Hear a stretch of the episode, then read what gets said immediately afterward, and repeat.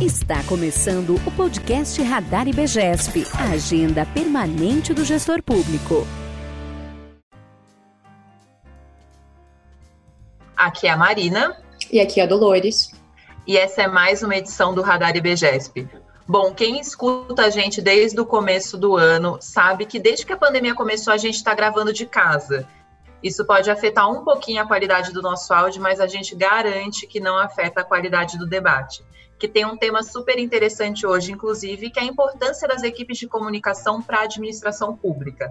Quem vai falar sobre isso com a gente é o Marcos Giovanella, que é head de marketing do Banco Bari e foi diretor de marketing da Prefeitura de Curitiba.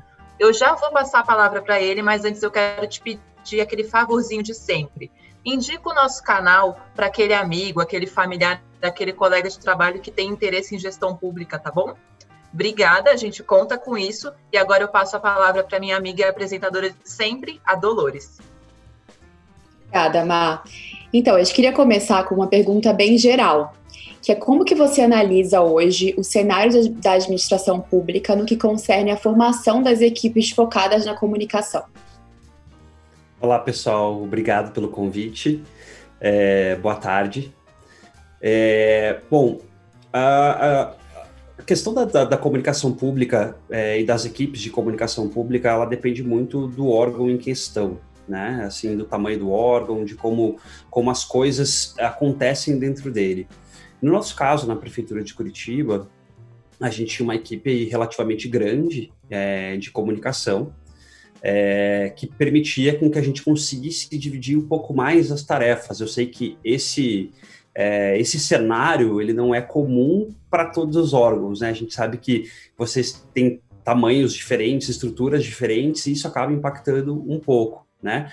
E normalmente quando você tem estruturas menores, você acaba é, tendo que escolher que áreas você vai conseguir contribuir mais ou contribuir menos. Então, né, normalmente você acaba pegando um, um profissional polivalente, digamos assim, que tenha um pouco de de habilidade em diversas áreas, né? Então, é, você acaba também não conseguindo cumprir todas as etapas que a equipe de comunicação deve cumprir para o órgão público, né? Então, desde questões de publicidade, para você dar a publicidade e a transparência da comunicação, não só da comunicação, mas do órgão em geral, é, isso impacta bastante, né? Então, é, não só na comunicação pública, mas no mercado privado também, muitas vezes a comunicação ela é subjugada, né? As pessoas é, não dão o, o, devido valor e a devida importância que a comunicação tem.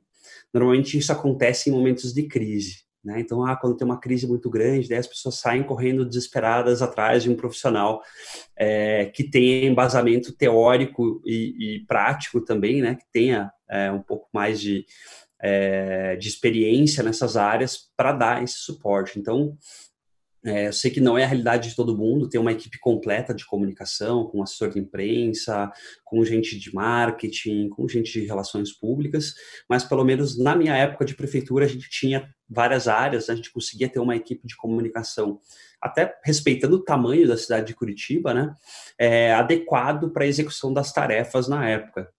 Eu gostei muito disso que você falou, Marcos, porque eu também sou profissional da área de comunicação e é um trabalho um pouco invisível quando tudo está dando certo, mas se algo deu errado, o problema é da comunicação, né?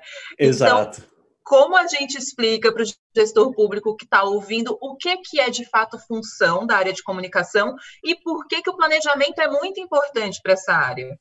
Por que, que não dá para chegar falando agora, ó, oh, a gente tem que explicar isso para o público externo, a gente tem que apresentar isso para o público interno de um dia para a noite? Como é que a gente explica a importância desse planejamento? Então, a, a, a, importância desse planejamento, ela, ela rege sempre o princípio da transparência e da publicidade. Né? Então, é, como gestor público ou como líder de um órgão público, você tem que prezar por esses princípios. Né? É, afinal de contas, é o, é o, tributo do cidadão, é, é o dinheiro do, do, do, cidadão que paga essa estrutura. Então, é, manter esses princípios da publicidade, da transparência, sempre é muito importante para todo órgão público, sejam que tem estruturas maiores e conseguem dar esse atendimento é, mais, digamos assim, não vou nem dizer profissional, porque mesmo quem tem estrutura pequena tem muitas vezes um atendimento extremamente profissional, mas que é sempre muito, muito importante a gente planejar e ter as peças certas dentro desse departamento, né? Então, ter pessoas com experiência em comunicação, com formação em comunicação, para que tenha habilidade né, de conversar com os diversos veículos, né? A gente sabe que a vida pública, principalmente nos últimos anos também, a, a imprensa tem é, uma participação super importante, né? Então, é, muitas vezes o órgão mesmo não tem um, uma equipe muito grande, mas com certeza a imprensa entra em contato, você vai precisar explicar alguma coisa ou outra da sua gestão e ter esses profissionais à sua disposição sempre é muito importante. E você usou uma palavra muito bacana que é planejamento. Então a gente vê muitas vezes que as empresas e os órgãos públicos não têm esse planejamento de comunicação, né? Com o que, que você vai falar, o que, que você vai dar publicidade para as pessoas em relação ao trabalho que é realizado pelo órgão. Né? Então, todo órgão público tem um, uma parcela e uma fatia importante na, na vida das pessoas. Então, é importante que, que o gestor dê essa publicidade, né, dê essa transparência, então, com as coisas que o órgão está executando, qual é o planejamento futuro, o que, que as pessoas podem esperar desse órgão público. Então, ter um profissional é, qualificado na comunicação é extremamente importante, né, como você mesmo comentou. É, muitas vezes as pessoas é, não, não dão a devida importância, e aí quando precisa, né, ah, saiu alguma coisa na imprensa, e agora como é que eu faço?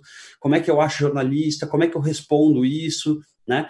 Hoje em dia também tem a rede social, que é, nossa, né, as pessoas vivem ali dentro, ainda mais nesse momento de pandemia, né? Então é fake para cá, tem que rebater com uma notícia verdadeira, né? Você tem que criar o fato comunicacional do teu órgão, né? O que, que ele está produzindo, o que, que ele está entregando para a sociedade. Então é muito importante a gente ter essa participação do gestor com esse olhar para a comunicação, né? não aquela coisa sempre focada na eleição, né? A cada dois anos eu vou divulgar o que, que a gente está fazendo. Não, a gente tem que manter esse contato constante com a população. Né? A gente sempre fala muito sobre isso. Eu acho que a comunicação, no final, tem um papel para valorização do servidor público, né? Eu, vou valorizar o que eu sei que está sendo prestado enquanto serviço. E aí, pensando um pouco nesse público que está lá dentro da organização, o que é que eles podem esperar da área de comunicação? Eu acho que você já pegou aí no fato da publicidade, da transparência, mas quando ele se vê numa situação de mídia, exposição midiática ou alguma situação é, desse tipo, o que, é que ele deve esperar e como ele deve procurar a área de comunicação? É, o, uma das coisas que eu acho que é super importante para qualquer, qualquer estrutura, não só, não só os órgãos públicos, mas principalmente o órgão público, é ter uma orientação clara por parte da comunicação social. Né? A gente sabe que às vezes uma pessoa despreparada para dar uma entrevista acaba colocando pé pela, os pés pelas mãos, né? E aí o que era para ser uma, uma entrada bacana vira um desastre de comunicação, vira uma potencial crise. Né? Então, às vezes uma frase tirada de contexto, né? Então é super importante a gente sempre olhar e o servidor olhar isso é, com respeito pela instituição, né? Então é, é comum você definir os porta-vozes, né? Então, no caso da prefeitura, cada secretaria tinha os seus secretários, as, os seus porta-vozes específicos para cada uma das, da, das questões que envolvem a cidade, né? Então essa definição é super importante. A questão do próprio media training, eu sei que hum, muitas vezes no, no órgão público as pessoas não têm muito acesso a um treinamento de media training, mas contratando um profissional experiente que tem essa experiência, pelo menos para te dar segurança como gestor do que você fala, como você fala e aonde você fala, é super importante. Né? É, com é, estruturas maiores, como de uma cidade, de Curitiba, por exemplo, a gente tem essa questão né, de você ter várias, é, vários temas que envolvem a cidade e vários porta-vozes diferentes. Então, trabalhar bem com esses porta-vozes é super importante. E lembrar que cada funcionário, cada, cada servidor público, ele tem o seu papel fundamental e ele leva é, o sobrenome dele a instituição. Então, ter esse cuidado na hora de, de se comunicar, principalmente com a imprensa ou nas mídias sociais também, é, expõe muito como o órgão pensa, como o gestor daquele órgão pensa, e a gente precisa ter sempre cuidado e sensibilidade na hora de estar falando é, com a imprensa ou em algum canal de comunicação. Então, quando o servidor é, ele é impactado por algum veículo de imprensa, por exemplo, o ideal é que ele sempre procure a comunicação, né, o responsável da comunicação do órgão que ele trabalha, para que o discurso seja alinhado com o que, que a gestão pretende passar. Né? Então, a gente sabe que na, na vida pública a gente tem muitas pessoas que é, não são, não estão ali é, para o resto da vida, né? Ela, sei lá, às vezes é um diretor, um, né, um, uma pessoa que não é concursada, e que a gente sempre tem que estar tá alinhado com o pensamento dessa gestão que está atuando agora, né? Independente do que o servidor pense ou não, ou deixe de pensar, é sempre importante um alinhamento para que uh, tudo saia dentro do conforme e que a gente tenha melhor, o melhor retorno para a população possível. A gente está falando bastante de comunicação para o público externo, mas na sua experiência, como funcionava, não sei, até pensar o endomarketing, como funcionava a comunicação para o público interno, para os próprios servidores, para falar, por exemplo, desde que vai ter um treinamento até que vai ter uma confraternização. Você também acha importante ter uma equipe de comunicação voltada para isso? Como você vê esse tema, Marco? Eu vejo como super importante, sabe, Marina? É, muitas vezes, e assim, eu, observei durante o tempo que eu fiquei na prefeitura que esse trabalho de endomarketing muitas vezes é deixado de lado. E o servidor tem um papel extremamente importante dentro do serviço público, né? Afinal de contas, é ele que muitas vezes está frente a frente com o cidadão, é ele que responde por, por uma série de coisas, né? Então, trabalhar muito bem é, essa transparência na comunicação, né? Aonde estamos, aonde pretendemos chegar, em quanto tempo pretendemos chegar, o que que a gente está fazendo nesse meio tempo, né? Para entregar um serviço melhor para o cidadão é super importante, né? Se você trabalhar, é, digamos, sei lá, a moral do servidor público é super importante, né? É, quando a gente fala em endomarketing, normalmente na prefeitura a gente usava muito os canais internos de comunicação, que era o e-mail, né? É, na época ainda é, o WhatsApp ele não era a ferramenta poderosa que é hoje, então é, muitas vezes a gente usava, claro, grupos de WhatsApp para se comunicar, mas ele tinha as suas limitações, né? Hoje o WhatsApp ele está um pouco mais mais aberto para isso, você consegue incluir mais pessoas dentro dos grupos, né? Mas na época era um sei lá, 50 pessoas só, o máximo de grupo, de pessoas dentro de um grupo que você conseguia colocar. Então você acabava trabalhando mesmo no nível de gestão e o seu gestor era responsável por passar essa comunicação, né, passar essas ações para os seus servidores, né? Então acho que todas as ferramentas de comunicação que o órgão tem a seu dispor para conversar com os servidores são de extrema importância e devem ser usadas com o mesmo cuidado que a gente usa para falar com o público externo. Né? Então, informar bem o servidor, o que está acontecendo, que tipo de campanha a gente está colocando na, nas ruas. Né? Então, se é uma campanha de conscientização, se é alguma campanha de arrecadação, isso tem que ser trabalhado com o servidor primeiro também, para que ele vire um multiplicador da informação. Né? Muito legal. Eu acho que a comunicação interna pode atrapalhar a externa e vice-versa, né? Se você comunica uma coisa que ninguém lá dentro sabe, tem uma desconfiança, abala moral e tudo mais. Perfeito. E aí a gente sempre tem uma pegada aqui no podcast trazer um case. E aí eu queria que você contasse um pouco do case que você trabalhou lá na prefeitura de Curitiba, na comunicação da administração pública, da gestão com a população. Que canais você usou e tudo mais. Legal. É, eu entrei na prefeitura de Curitiba em março de 2013 é, com a missão de dar um pouco mais de transparência e implementar a comunicação digital da prefeitura com o cidadão. Então, para fazer é, e para estruturar essa, essa forma nova, naquela época até então nova, de se comunicar, é, eu planejei e eu estudei muitos cases de cidades mais desenvolvidas, digamos assim, né, de Nova York, Barcelona, Amsterdã, então cidades que tem uma história maior e que tem uma história, inclusive, de, né, de comunicação, porque são cidades muito turísticas também, então, que precisam se comunicar. É, fazendo esse planejamento, a gente encontrou os canais é, e a forma, principalmente, de como se comunicar através dos canais digitais. Né? Quando a gente fala de 2013, parece que foi ontem, né? mas para a gente que trabalha em comunicação, a gente sabe que naquela época o acesso à internet e o acesso às ferramentas também era muito restrito. Né? É, então a gente tentou colocar o máximo de canais possíveis e lidar com a maior transparência possível dentro desses canais. Então, até 2013 ou antes de 2013, as prefeituras e os órgãos públicos elas não usavam muitos canais sociais, né, de mídias sociais para se comunicar, Facebook, Twitter, Instagram, que era um baby naquela época ainda, né? É, e a gente foi implementando aos poucos cada um desses canais. Então nós começamos pelo Facebook, pelo Twitter, aí depois implementamos Instagram, é, canal no YouTube. Então a gente foi aumentando esse leque de ferramentas, tudo com foco de dar essa transparência e tentar colocar a nossa mensagem no maior número de canal possível. A gente sempre tem que lembrar também que, independente do órgão público e do tamanho dele, a gente tem limitações de verba, né?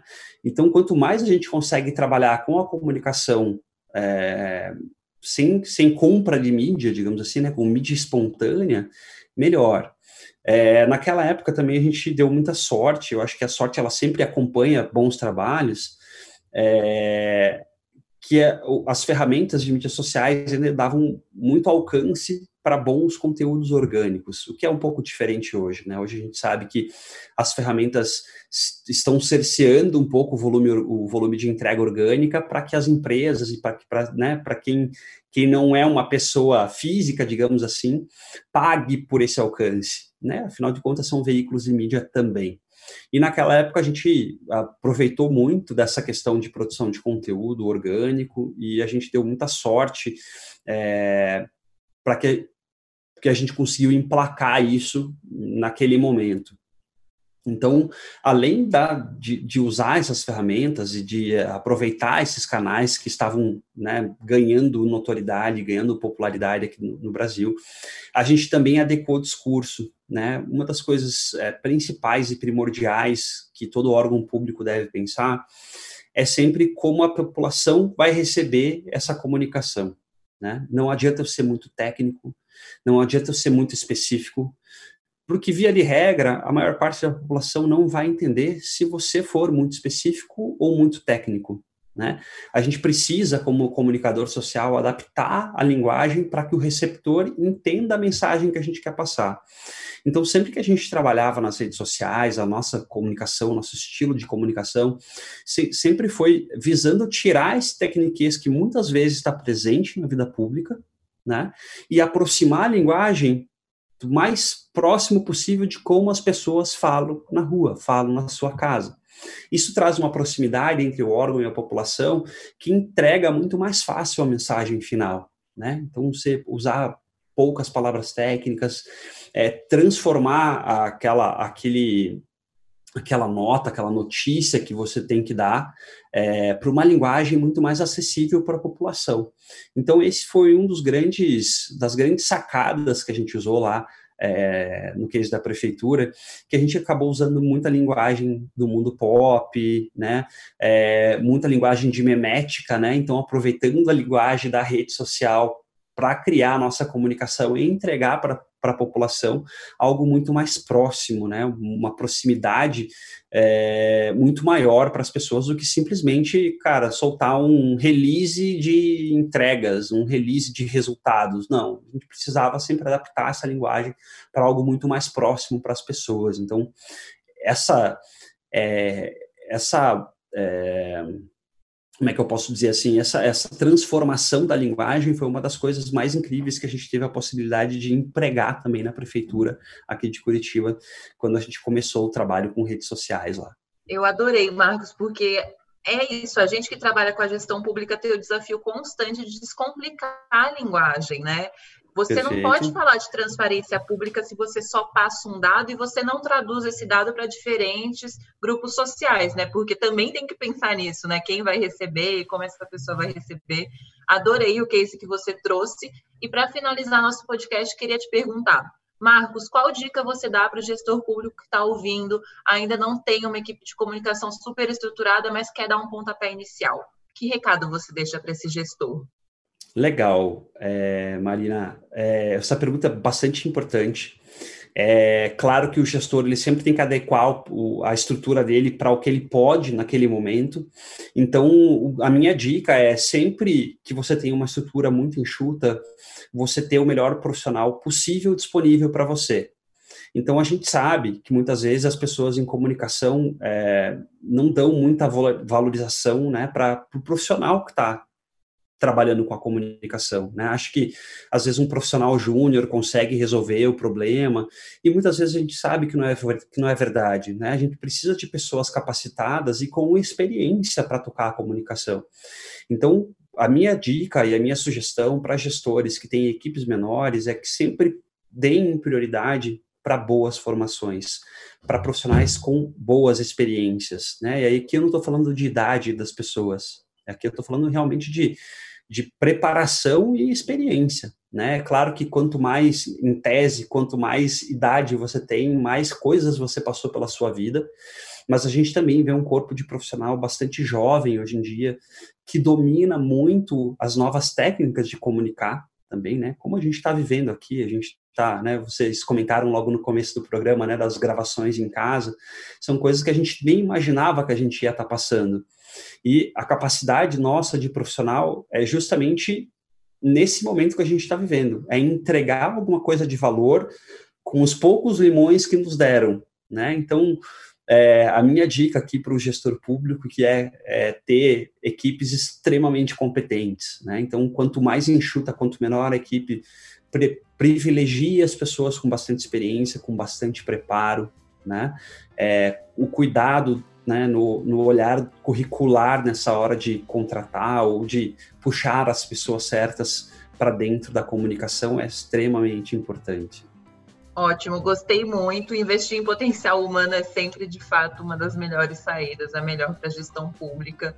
Eu adorei a entrevista, Marcos. Eu espero que você volte muitas vezes. Muito obrigada.